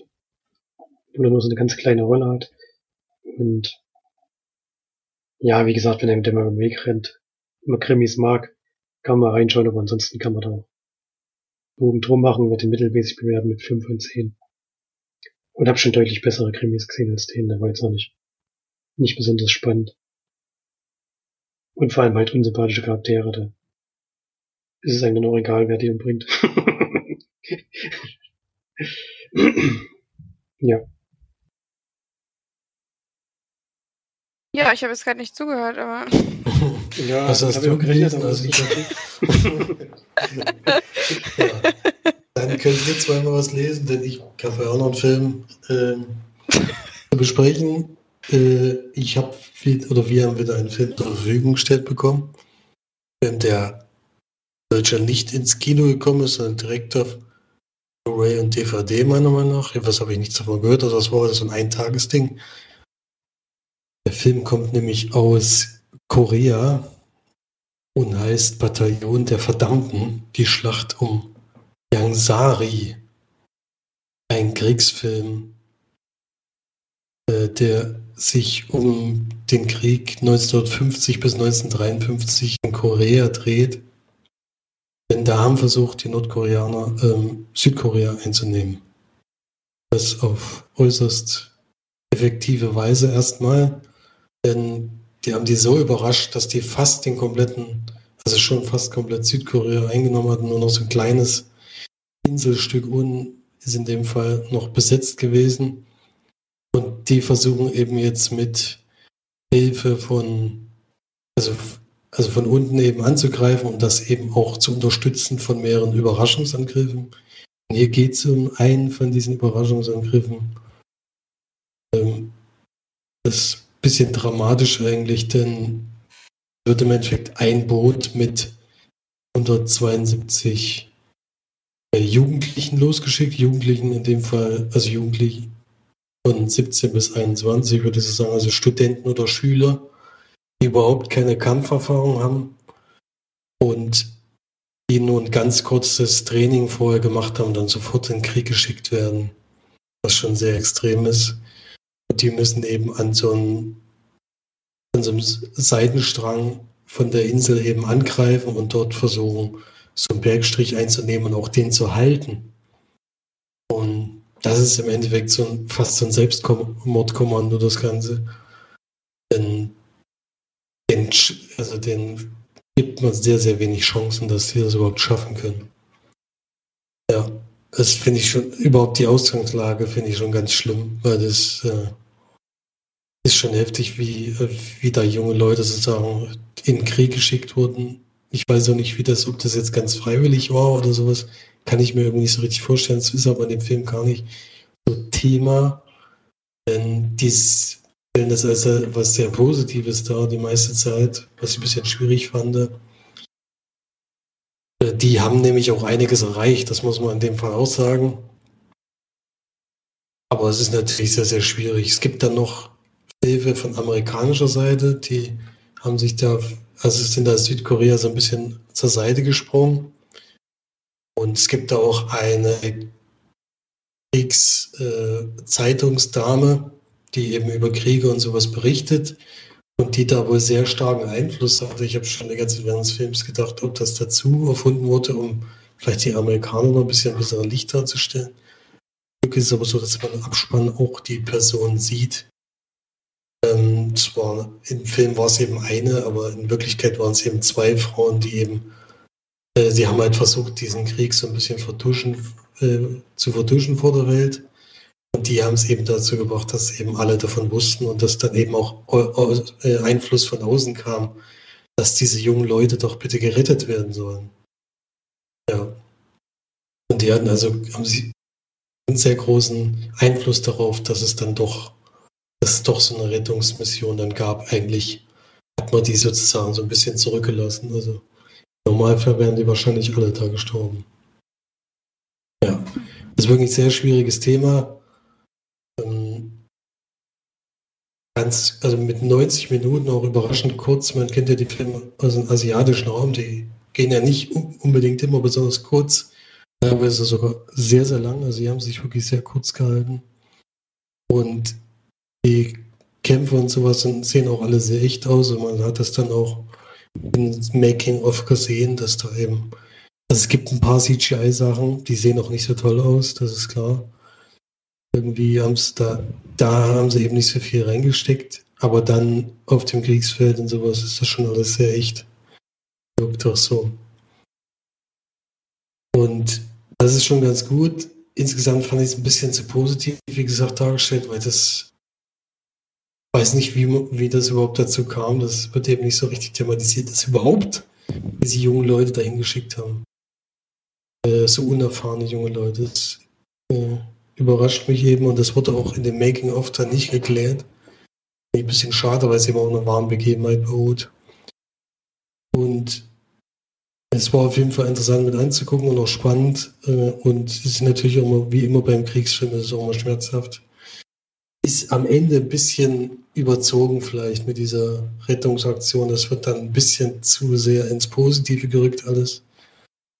Ähm, weil das kann man eigentlich nicht gutheißen, dass die das da gemacht haben in dem Moment. Ich weiß nicht, was da die Gründe, wie gesagt, dafür waren. Vielleicht gab es ja auch irgendeinen Grund dazu, dass sie es eben machen mussten oder sowas. Aber es ist wirklich extrem. Ja, es sind natürlich alles koreanische Darsteller, deswegen kannte ich die jetzt alle nicht, aber die amerikanische Reporterin spielt Megan Fox überraschenderweise. Die ganze Zeit koreanische Namen und ich habe gesagt, ja, okay, okay. Und am Ende and Megan Fox dachte so, hey, macht denn die in dem Film? Weil die hat da wirklich, die hat da eben diese Reporterin gespielt und ah, die ist weiterhin nicht das äh, die tollste Schauspieler, die es gibt.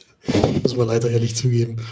Aber du hast sie gar nicht erkannt, oder was? Doch, ich habe die, ich hab die direkt erkannt. Also, so ist es nicht, aber. Ach, das stand am Anfang da. Am Anfang, wo halt die Leute vorgestellt haben, ja, genau. Das, da stand am Ende Megan Fox, das war schon etwas überraschend.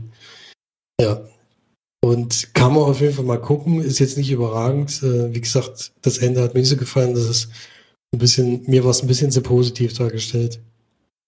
Deswegen fand ich es irgendwie nicht so toll, aber trotzdem finde ich sehenswert und ich kannte den Krieg an sich jetzt auch noch nicht, wie schlimm das eben gewesen ist und wie, wie, wie schnell was das für ein Überraschungsangriff von Nordkorea war, wie schnell die da auch große Teile von Südkorea eingenommen haben. Das war ja dann immer ein Krieg, der dann wirklich drei Jahre gedauert hat. Also Wahnsinn. Da fand ich das schon mal interessant, aber die Umsetzung war ich nicht so überragend. Ähm, deswegen 5 von 10 Leinwandperlen. Und netterweise haben wir auch hier das, okay, kriegt den Film zu verlosen. Wir hauen jetzt wieder die Gewinne raus, ohne Ende wahrscheinlich. Und bei der, bei dem Film, da es ein Kriegsfilm ist, ist es ein bisschen schwierig, da irgendwelche Fragen zu stellen. Deswegen habe ich mir einfach gedacht, äh, welcher Kriegsfilm hat euch denn am meisten beschäftigt, nachdem ihr den geguckt habt? Also, also dass man dann auch wirklich danach noch viel dazu nachgelesen hat und ja, mit einem schlechten Gefühl vielleicht ins Bett gegangen ist und nicht schlafen konnte, wenn man, wenn man das eben gesehen hat. Also so ein Antikriegsfilm, der wirklich richtig Wirkung bei euch gezeigt hat. Ja, so viel zu Bataillon der Verdammten. Die Blu-ray kann man also bei uns gewinnen. Ist auch nur einmal geschaut wieder. Extras kann man vielleicht noch ein bisschen was dazu sagen. Ist wieder sehr enttäuschend. Das Making-of geht drei Minuten. Gibt es noch einen Trailer zu den, zu den Darstellern, den man ja eh gerade in dem Film gesehen hat. Die Trailer zu den Darstellern? Ja, Trailer zu den Darstellern und Trailer zu dem Film. Ende. Fand ich ein bisschen schade, weil, wie gesagt, von der Hintergrundgeschichte wusste ich jetzt nicht so viel. Den Krieg an sich kannte ich ja gar nicht. Äh, und da habe ich mich dann im Endeffekt bei Wikipedia und sowas ein bisschen nachgelesen, wie das alles gelaufen ist. Ja, das hätte man ruhig ein bisschen ausführlicher machen können. Aber die kann man trotzdem uns gerne gewinnen. Da. Sehr schön. Dann habe ich tatsächlich noch eine kleine Serie, die ich besprechen wollen würde, wenn das mit euch in Ordnung geht. ähm, ja. Natürlich. Wir wollen es wissen jetzt. Kam jetzt, oh, jetzt, jetzt wird der Spannungsbogen. Nee. Ähm, eine Doku-Serie tatsächlich. Lennox Hill heißt sie. Ich weiß nicht, ob, ob ich das vielleicht schon mal vorgeschlagen wurde. Eine Doku-Serie. kommt mir auf jeden Fall bekannt vor, ja. Lennox Hill ist eine Doku-Serie über ein Krankenhaus in New York, ähm, was also neurologisch, neurochirurgisch ähm, eigentlich aufgebaut wurde und sich dann ver verbreitet hat, also vergrößert hat, meine ich. Und in der Doku-Serie begleitet man verschiedene Patienten, immer die gleichen Ärzte, also mehrere Neurochirurgen, eine, die auf der Intensivstation arbeitet, eine Gynäkologie oder Entbindungsstation arbeitet. Genau, das müssten so die gewesen sein, die man begleitet. Und ähm, die gehen, sind neun Folgen, gehen jeweils so um die 50 Minuten. Muss, dass man schwere Schicksale trifft, die einen auch sehr, sehr mitnehmen. Also mich hat das teilweise sehr, sehr fertig gemacht. Ich weiß auch nicht, warum ich mir schon wieder sowas angucke, aber mich interessieren so medizinische Sachen ja sehr und vor allem, wenn es noch realistisch ist und man die Patienten und vor allem die Ärzte begleitet. Und ich muss auch sagen, die Ärzte, die dort gezeigt werden, sind wirklich ganz besonders, sind sehr, sehr down to earth noch und sind nicht so abgehoben, ähm, kümmern sich um ihre Patienten. Ich meine, das sind Neurochirurgen, das sind eigentlich die bestbezahlten Ärzte, die es gibt. Und die beiden sind die sympathischsten in der Serie. Also das muss man wirklich sagen. Die sind sind ganz, ein ganz besonderes ähm, Krankenhaus und mit ganz besonderen Patienten, die man begleitet, teilweise, wo es teilweise natürlich auch nicht gut endet, weil Neurochirurgie ja meistens mit einem Schicksal verbunden ist oder häufig. Die sind dort eben auch sehr auf Krebs spezialisiert. Und ja, das Ganze hatte eigentlich acht Folgen, endet tatsächlich noch mit einer neunten, die nur eine halbe Stunde geht. Ähm, Pandemie heißt sie, die eben wirklich jetzt im Corona-Zeit gedreht wurde und wo es teilweise dann wirklich auch noch ein bisschen um das Black Lives Matter Thema geht, wo es auch eine ganz, ganz tolle Szene gibt am Ende. Also die Serie kann ich wahnsinnig empfehlen. Es ist so gut gemacht und es, es sind so interessante Personen und Charaktere in der Serie, dass ich das, also mich hat das total mitgenommen und ähm, ich fand das auch so wahnsinnig interessant. Man sieht dann eben auch im OP, wie sie operieren und das ist halt, das ist einfach so abgefahren. Das sind halt echte Gehirne, die da offen liegen und äh, die, das meiste sieht man ja heutzutage, es wird ja minimalinvasiv operiert und das meiste sieht man dann ja über, über den Bildschirm. Also man kann es noch ganz gut ausblenden, aber manches ist schon echt krass anzugucken. Also ich habe ja auch schon viel gesehen. Ähm, aber da wird dann auch schon manchmal gesehen, hey, hey, hey. Da gibt es schon einiges noch. Ja, kann das wirklich sehr empfehlen. Also auch euch, wenn euch das interessiert. Ähm, ganz, ganz tolle Serie. Wirklich. Also jede Folge ist super spannend und einfach super interessant. Aber auch sehr, sehr emotional. Ja, habt ihr mir zugehört? Ja, ja, das klingt auf, jeden Fall, klingt auf jeden Fall sehr emotional. Deswegen ist es immer ist einfach, sich da ranzutrauen. Also irgendwie guckst du in letzter Zeit nur noch solche Brecher. Naja, es sind auch Eigentlich hast du ja auch ein paar positive Filme gesehen. Ich habe auch, ich habe Pets geguckt. Ich habe auch, äh, wie du es, deswegen, ich gucke halt solche Sachen und deswegen muss ich halt nebenbei auch mal Freundschaft Plus gucken, weil ich dann einfach so ein so sinnlose Liebesschnulze nebenbei brauche, damit ich auch mal wieder ausschalten kann. Aber ich finde eben solche Themen wahnsinnig interessant. Und Aber dann ist ja der Algorithmus von Netflix doch richtig bei dir. Also Drama und Schnulze. Nee, das ist bei mir ja nur Schnulze, Schnulze, Schnulze die ganze Zeit, egal wie viel Dramen und wie viele Horrorfilme ich auch gucke. Mir wird nie ein Horrorfilm angeboten. Mir wurde ja noch nicht mal dieser, den der Flori uns als Hausaufgabe aufgegeben hat, der wurde mir auch nicht vorgeschlagen. Ja, es ist wahrscheinlich, weil sie denken, der, der die Horrorfilme guckt, ist nicht. bestimmt ihr Freund. Und da geht sie schon längst ins Bett, weil sie ja nur Schnulzen guckt. hm. hm. Das stimmt. Ich habe übrigens der Sinne Staffel 3 angefangen, ist bis jetzt nicht so tolle. da habe ich auch schon überlegt, weil da habe ich nämlich den Trailer gesehen. Aber oh, ich muss mal noch weiter eine Chance geben. Aber bis jetzt ist es so. Pff, nicht sehr interessant. Also die erste Staffel war ja vor allem durch dieses Mystische sehr, sehr interessant, aber das, was jetzt, naja.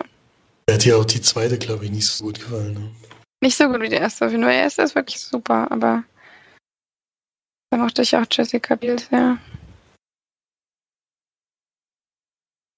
Ja, Felix hat eine kleine Besonderheit in der Tasche, im, im, äh, im Hinter... Ja. Hinterhand. In der Hinterhand, genau so heißt es. äh, dann erzähl mal, was, womit du deine meiste Zeit in der letzten Zeit irgendwie verbracht hast. Das stimmt. Das ist nämlich gerade nicht allzu kurz. Wir besprechen eigentlich selten Spiele oder sowas. Aber das gerade ziemlich aktuell ist und auch besprochen wird, wollte ich auch noch meine Meinung zu The Last of Us 2 geben. Ich habe es nämlich jetzt bekommen und auch zügig durchgespielt, also jetzt nicht so hektisch äh, musste ich es diesmal zum Glück nicht spielen, sondern habe mir Zeit gelassen. Äh, aber es fesselt einen schon so sehr, dass du eigentlich gar nicht aufhören willst zu spielen. Geht allerdings insgesamt habe ich ungefähr 30 Stunden gebraucht. Schaffen wir dann auch nicht an einem Wochenende oder sowas. Das ist so extrem bin ich da nicht mehr. Also man könnte es schaffen, aber mache ich, habe ich jetzt nicht gemacht, sondern ich habe es dann immer mal wieder gespielt und auch immer große Teile dann am Stück vielleicht mal, aber jetzt nicht so übertrieben, wie sonst manchmal vielleicht oder früher mal. Und ja, The Last of Us 2 kann man nicht viel zu sagen, weil man natürlich nichts von der Story spoilern will.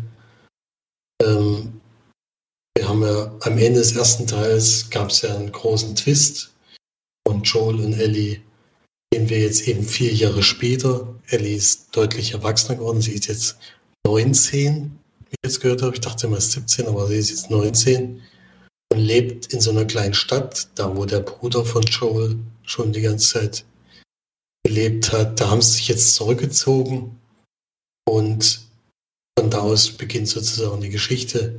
Mehr möchte ich aber gar nicht sagen, was passiert. Und einer der größeren Twists passiert eigentlich am Anfang des Spiels.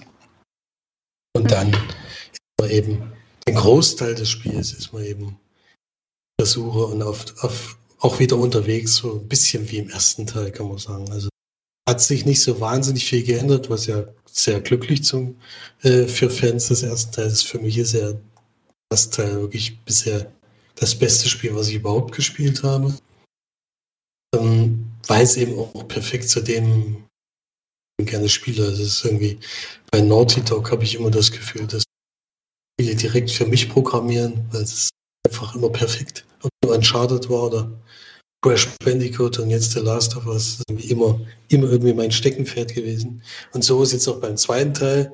Die Besonderheit hier ist, dass es an der Geschichte und alles wirklich was ganz Besonderes ist.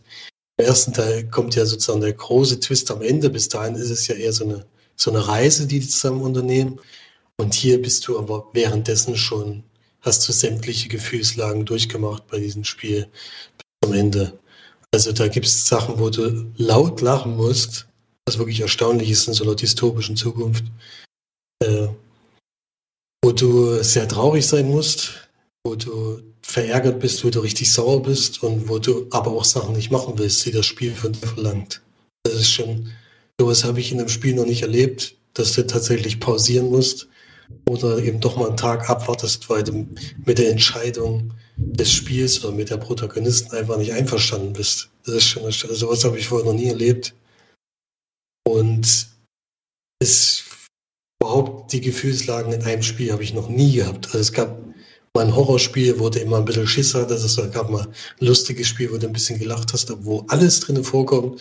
Gibt zum Beispiel auch Horrorelemente, die wirklich wahnsinnig gut funktionieren.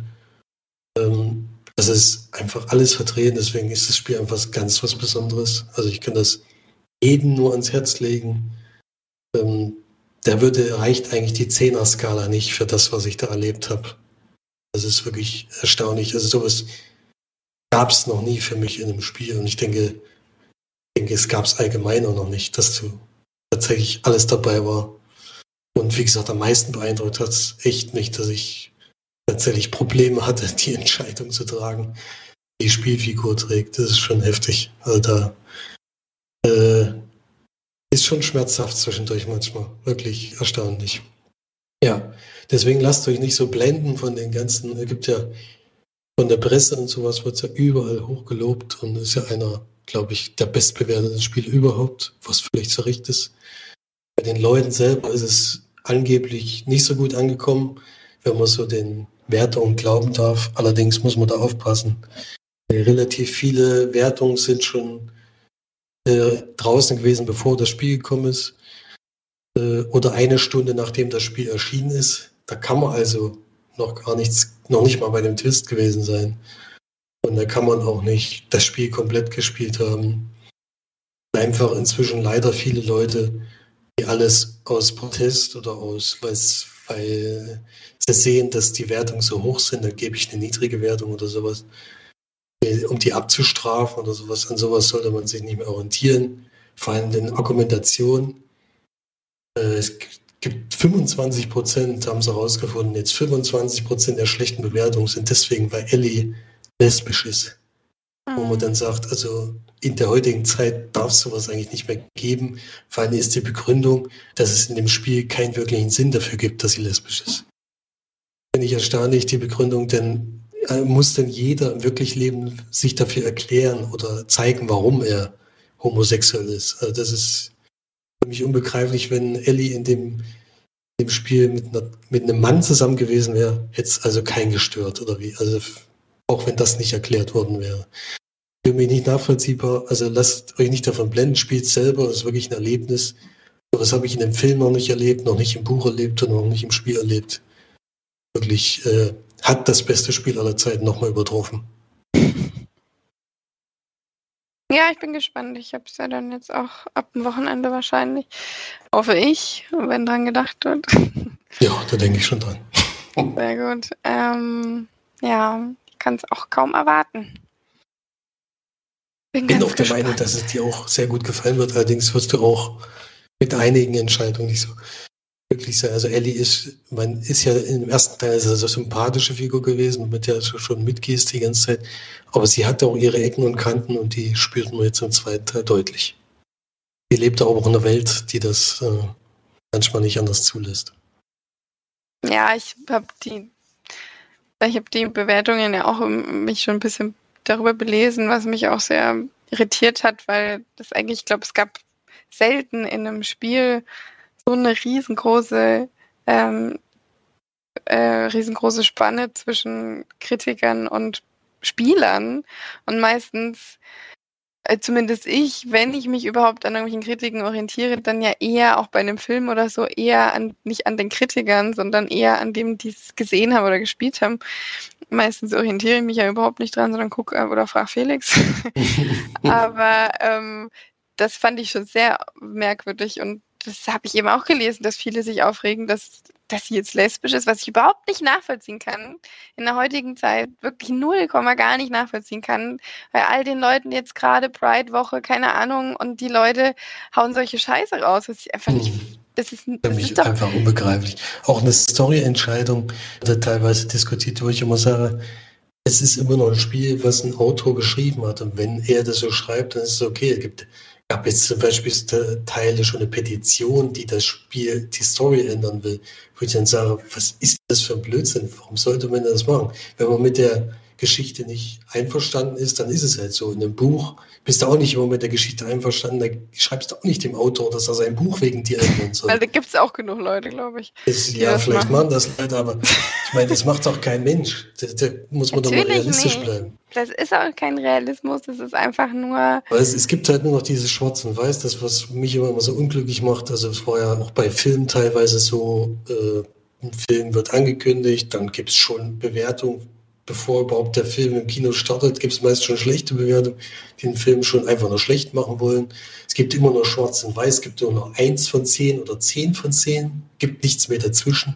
Deswegen kommen dann solche komischen Wertungen dabei raus. Und ist klar, es gibt viele, die anscheinend neidisch drauf sind oder sowas, die dann sagen, ja, äh, das ist, oder denen das nicht ihr Spiel ist, da gebe ich eine schlechte Bewertung ab. Sowas ist zum Beispiel, was ich nie machen würde für mich überhaupt keinen Sinn ergibt. Es kommt zum Beispiel demnächst Cyberpunk raus, was von allen gehypt wird und alle finden es toll. Da wird es wahrscheinlich eh nicht so verlaufen. Und das ist zum Beispiel ein Spiel, was mich gar nicht interessiert, was äh, gar nicht mein Gebiet ist. Aber dann gehe ich auch nicht auf die Seite und gebe eine Eins von zehn, weil es mir nicht gefällt. Das ist doch völliger Blödsinn. Es geht doch darum, wenn man das Spiel gespielt hat, wenn man es vor allem durchgespielt hat, wie man es gefunden hat. Das ist aber schon lange nicht so, nicht mehr so. Ja, das, das, das ist aber das Traurige. Das, deswegen kann, ich, kann man sich eigentlich an solchen Wertungen gar nicht mehr so richtig orientieren, sondern muss, muss es einfach mal selbst gespielt haben, bevor man, bevor man irgendwie was von. Und wenn es einem dann nicht gefallen hat, dann ist ja okay. Aber dann vorher schon finde ich halt total unnötig. Ja, die Leute denken halt immer gerne nur drei Meter weit. Also so das es gibt halt nur gut oder schlecht. Mir hat es gefallen, zehn Sterne, mir hat es nicht gefallen, ein Stern. Ist, ist so, es wird sich halt am liebsten wird sich überhaupt keine Gedanken mehr gemacht. So, dass man ja. sagt, hm, was hat denn der Film vielleicht für Aspekte? Weißt du, ich meine, natürlich sind wir da ein bisschen anders, glaube ich, aber das erwarte ich irgendwo auch von den Leuten, wenn sie zumindest denken, dass ihre Meinung so wichtig ist, dass man sie jetzt ins Internet schreiben muss oder zumindest eine Sterne vergeben muss. Also manchmal ist es schon wichtig, gerade positive Sachen ähm, rauszugeben und so weiter, aber das Negative bleibt eben eher hängen. Und wenn man sich das mal durchliest, ist das ja nicht nur Ellie, sondern die Sache mit dem Typen, der da rausgeworfen hat und dann äh, wurde und dann diese, diesen riesen Spoiler geleakt hat dass da jetzt die Produktionsfirma so schlechte Bedingungen hätte und so weiter. Ich würde gerne mal wissen, wie das bei anderen Firmen ist. Und das würde ich wirklich gerne mal wissen, ob sich die Leute da hinstellen und mal nachgucken, sagen, wie sind da die Bedingungen? Hm, ja, es war vor allen Dingen schon bei anderen Spielen ähnlich. Bei GTA 5 war es ja auch so, dass er kurz davor das geleakt wurde, dass da sozusagen die Crunch-Time höher war als bei jedem anderen Spiel bisher. Am Ende haben es trotzdem alle gekauft. Das war das erfolgreichste Spiel aller Zeiten. Hm. Deswegen, die, da regen sich immer auf und dann kurz danach, wenn das Spiel da ist, kauft es dann trotzdem jeder. Also es macht keinen Sinn. Macht doch keinen Sinn, deswegen das Spiel nicht zu kaufen, weil wenn die Leute so viel Überstunden jetzt gemacht haben, um das Spiel fertig zu kriegen und man kauft es da nicht, dann sind die ja noch, sind die ja noch schlechter dran, dann war ihre Arbeit ja eigentlich fast unnütz. Ist ja zum Glück so, dass, dass sich rumgesprungen hat, dass das Spiel gut ist und dass es trotzdem mega Erfolg ist. Hat sich ja in den ersten drei Tagen vier Millionen Mal verkauft. Das ist das beste Exklusivspiel aller Zeiten für die Sony und deswegen ist, so, ist es auch gut so. Ich verstehe nur nicht, warum da immer alle jetzt dieses äh, Draufhämmern machen auf, auf alles oder auf alles einen großen Wert legen damit in, auch wenn einem die Story nicht gefällt oder das nicht gefällt. Lass den Leuten das doch mal machen, so wie sie denken. Und, Ja, äh, da brauchst du dich, glaube ich, gar nicht so drüber aufregen, weil die nee, machen das- das sowieso ja- weiter. ich glaub, und die ja. Konsequenz daraus ist ja entweder, dass die es Leute halt sich schade, wenn nicht sich mehr sich Leute, Leute dann an sowas orientieren, wenn es dann heißt, naja, ich habe gelesen das und das und ich habe das und das. Nee, nicht gelesen, spiel's einfach mal.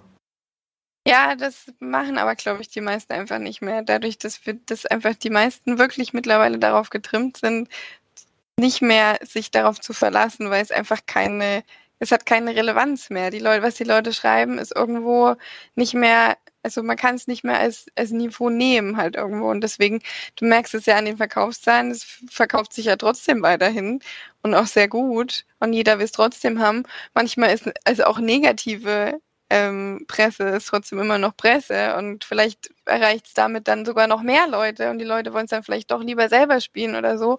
Kann natürlich auch sein. Ich glaube, die Leute, die das, die da wirklich drin sind und das würdigen und so weiter, die kaufen sich das sowieso, egal was da geschrieben wird. Und das Ja, ist der, das der größte Also Teil. für mich hatte das auch gar keinen Einfluss. Ich habe ja schon Wochen vorher gesagt, den Leak, den habe ich mir gar nicht erst angeguckt, weil ich nehme doch nicht das weg, was das Spiel so toll macht. Dann gab es ja andere Sachen, wo sich die Leute drüber beschwert haben und sowas. Aber wie gesagt, über Story und sowas kann man ja gerne dann am Ende diskutieren und auch kann man auch gerne nicht mit allem zufrieden sein. Ich bin da auch nicht mit allem glücklich gewesen im Spiel, schon alleine bei den Entscheidungen, wo ich Probleme hatte, das, das dann mitzutragen. Äh, aber so ist eben die Geschichte des Spiels und die tut halt weh. Es ist halt eine Welt, die weh tut und da ist halt nicht alles Friede, Freude, Eierkuchen. Deswegen muss man eben da auch mal durch. Ich glaube nur, das Einzige, was mich wirklich ein bisschen abschrecken wird, ist, glaube ich, wirklich die Brutalität, weil wenn selbst du sagst, das ist schon sehr brutal, dann finde ich das, Das glaube ich, schon irgendwo schwierig mitzumachen, mitzumachen, weil Das hat mich auch sehr überrascht, weil das man ja von Dog nicht unbedingt gewöhnt ist. Der erste Teil ist jetzt auch nicht, der ist jetzt nicht unbrutal, aber beim zweiten haben sie halt noch ein bisschen schärfer gemacht. Äh, deswegen, um die Welt eben auch das als das darzustellen, was es ist, eben eine brutale Welt. Finde ich allerdings, das ist so der einzige kleine Kritikpunkt, den ich habe. Deswegen will ich das Spiel aber nicht abwerten. Ähm, das ist ein Design oder eine, von den Designern die Entscheidung gewesen das stumpft dich dann halt irgendwann ab. Also es hätte wahrscheinlich gereicht, wenn du während des Spiels gar nicht diese hohe Grad an Brutalität gehabt hättest, sondern vielleicht nur in den, in den Cutscenes sowas, dann hätte dich da das auch viel mehr geschockt. Also du siehst halt das ganze Spiel über, deswegen nach zehn Stunden stumpfst du dann halt auch ein bisschen ab. Ähm, so wie der Charakter wahrscheinlich. Also vielleicht ist das auch so gemacht, dass du eben selber dann irgendwann merkst, na jetzt stört es mich nicht mehr so extrem, obwohl es dich eigentlich stören müsste. Aber da so ein schlechtes Gefühl vielleicht bei dir auslässt. Also, ja, das wäre das Einzige, wo ich sagen würde, da könnte es sein, dass die Leute ein bisschen abschreckt, weil es wirklich heftig ist an manchen Stellen. Mhm. Na gut, ich glaube, dann haben wir genug gequatscht für heute. Also ich habe noch einen sehr großen Kritikpunkt an dem Spiel, ohne dass ich es gespielt habe. Äh, Leute mit einer PlayStation 3 werden hier völlig übergangen. das ist wirklich eine riesengroße Sauerei, muss ich sagen. Da bin ich auch mal gespannt, wie das aussieht. Äh, weil grafisch ist das schon, bringt das schon die PS4 an die Obergrenze. Das will ich nicht auf der PS3 sehen. Also, das ist schon, also grafisch vor allen Dingen und sowas habe ich noch gar nicht gesagt. Das ist ja mega beeindruckend, muss man ja eh zugeben. Trotzdem fühle ich mich ja wirklich äh, übergangen. Ja, ich finde auch, dass, die, dass es noch eine PS1-Version eigentlich geben müsste. Die, Ja, für die Leute, die eine PS1 zu Hause haben. Ja, abwärtskompatibel wäre schon super gewesen. musst du dir die PS5 kaufen, Flori, dann hast du auf jeden Fall, PS4 PS4 spielen. PS4-Spiele drauf spielen. PS4-Spiele kannst du auch drauf spielen. ne? Ich denke, bis PS1 geht die Runde. Ne, stimmt nicht. Du Es kannst auch auf der gemunkelt- wird PS4 kannst du auch. dass das vielleicht kommt, aber es ist nicht bestätigt worden. Es ist bestätigt, dass alle PS4-Spiele auf der PS5 laufen sollen. Ach, du meinst die Discs oder was? Ja. Ach so. Es kommt ja auch Hm. eine PS5, die gar kein Laufwerk mehr hat, gell? Genau, es gibt auch eine All Digital. Da kann man, wenn man das will. Ich brauche halt noch die Discs selber. Aber manche kaufen ja nur noch im Ja, ich- PlayStation Network. Ich nutze ja vor allem die PlayStation inzwischen fast nur noch als Blu-ray-Player. Das wird ja noch wegfallen. Wird auch wegfallen, ja. Und die kann ja vor allen Dingen schon HD Blu-rays und waren ja 4K Disc halt. Und Ja, dafür brauchst du auch erstmal den Fernseher und die ich ja Ja, du. Du auch bald. jetzt auch. ja, noch nicht. Ein 4K-Fernseher? Echt? Das wusste ich gar nicht. ja, ist es. Hast du nicht gesagt, das ist nur HD? Doppel, doppel, triple, Nein, fourth der, den du HD? jetzt hast, ist HD Ready. Das ist ja die Vor Vorstufe. Also Das das darf keiner wissen. Du wirst das schon merken, denke ich, wenn du den Fernseher anschließt. Das Ja, ist das dann schon ein habe ich so schon immer aussieht. gemerkt. Weil ich bei Konzi war, das war schon ganz anders. Oder das 4K war, wusste ich jetzt nicht. Das gibt es erst seit einem halben Jahr oder so. Nee, das gibt's schon, Nein. gibt's schon länger, ja. Ja. Ich glaube, der kann das schon, ja. Na gut, dann vielen Dank auf jeden Fall für eure zahlreichen Rezensionen. Es war sehr schön. Ich Ja. würde mal, noch- ich würd mal noch schnell noch eine Hausaufgabe aufgeben. Ach ja, Genau. Ähm, ich habe Cool. mich mal wieder nicht für einen Film entschieden, sondern für ein Projekt. oh, Das ist genau. muss ja genau wieder, seit- muss ja wieder was Besonderes machen, ne? Ich weiß nicht, ich habe überhaupt keine Ahnung, ob das Besonderes ist. Gibt's auch erst seit heute auf Netflix. Und zwar Homemade heißt das. Ist ein, eine Zusammenstellung von Kurzfilmen von Regisseuren, die die gedreht und geschnitten haben in der Corona-Zeit. Und Homemade ist da, glaube ich, auch Programm. Das sind vor allem Filme mit Handykamera aufgenommen oder im eigenen Haus mit Familienmitgliedern und so. Und wie gesagt, sehr, sehr kurze Kurzfilme. Es sollen 17 Filme sein. Ich habe überhaupt keine Ahnung. Ich habe überhaupt keine Ahnung, wie lange die Wie gehen. soll und bei die denn alle rezensieren? Ja, eben. Deswegen, wenn, wenn die jetzt wirklich zu lang gehen, dann reicht es auch, wenn ihr ein paar guckt. Auch für ein paar Regisseuren vielleicht, die man kennt. Also da sind wirklich auch bekannte Namen dabei und deswegen bin ich auch gespannt drauf. Ich habe jetzt gehört, es ist jetzt wirklich heute ist der 1. Juli. Heute bei Netflix rausgekommen, habe ich gedacht. Kann man auf jeden Fall mal reinschauen zumindest. Wir müssen es vielleicht nicht alle 17 gucken. Aber ich finde ein interessantes Projekt und bin mal gespannt, wie da auch so die Qualität ist. Es sollen auch wirklich komplett unterschiedliche Genres sein von allem was dabei und bin ich schon gespannt drauf. Ich mag halt Kurzfilme, deswegen Ja, mal schauen, was uns da wartet. super. Vielen Dank für die Hausaufgabe. Mal gucken. Bin ich sehr gespannt. Ich hoffe, dass das dann noch so drei bis zehn Minuten wird. Ich hoffe, mal sehen. Menge. Werden wir sehen. Na gut, dann würde ich sagen, kommen wir mal zum Schluss. Es war jetzt schon ganz schön lang. Aber muss auch mal wieder sein, würde ich sagen. Dann hatten wir ein bisschen was zu bequatschen. Ansonsten, haut rein, bleibt schön gesund. Haltet die Ohren steif, geht vor allem ins Kino, Leute. Es ist ja wirklich enttäuschend, was hier los ist. Ähm, ich muss auch mal wieder gehen, aber die Filme, die kommen, die so, und die Kinos, die sollte man jetzt wirklich mal unterstützen. Ihr habt ja jetzt auch langsam wahrscheinlich keine Kurzarbeit mehr, also keine Ausreden. Also geht mal jetzt wieder schön alle ins Kino, genießt die Klimaanlage und ja, so schlimm ist es nicht, gell, Flori? Nö. Ich habe ja drauf gelächzt und auch direkt wieder, als es wieder aufgemacht hat. Hm. Gut, cool. Dann haut rein. Bis zum nächsten Mal auf jeden Fall. Tschüss. Tschüss. Tschüss.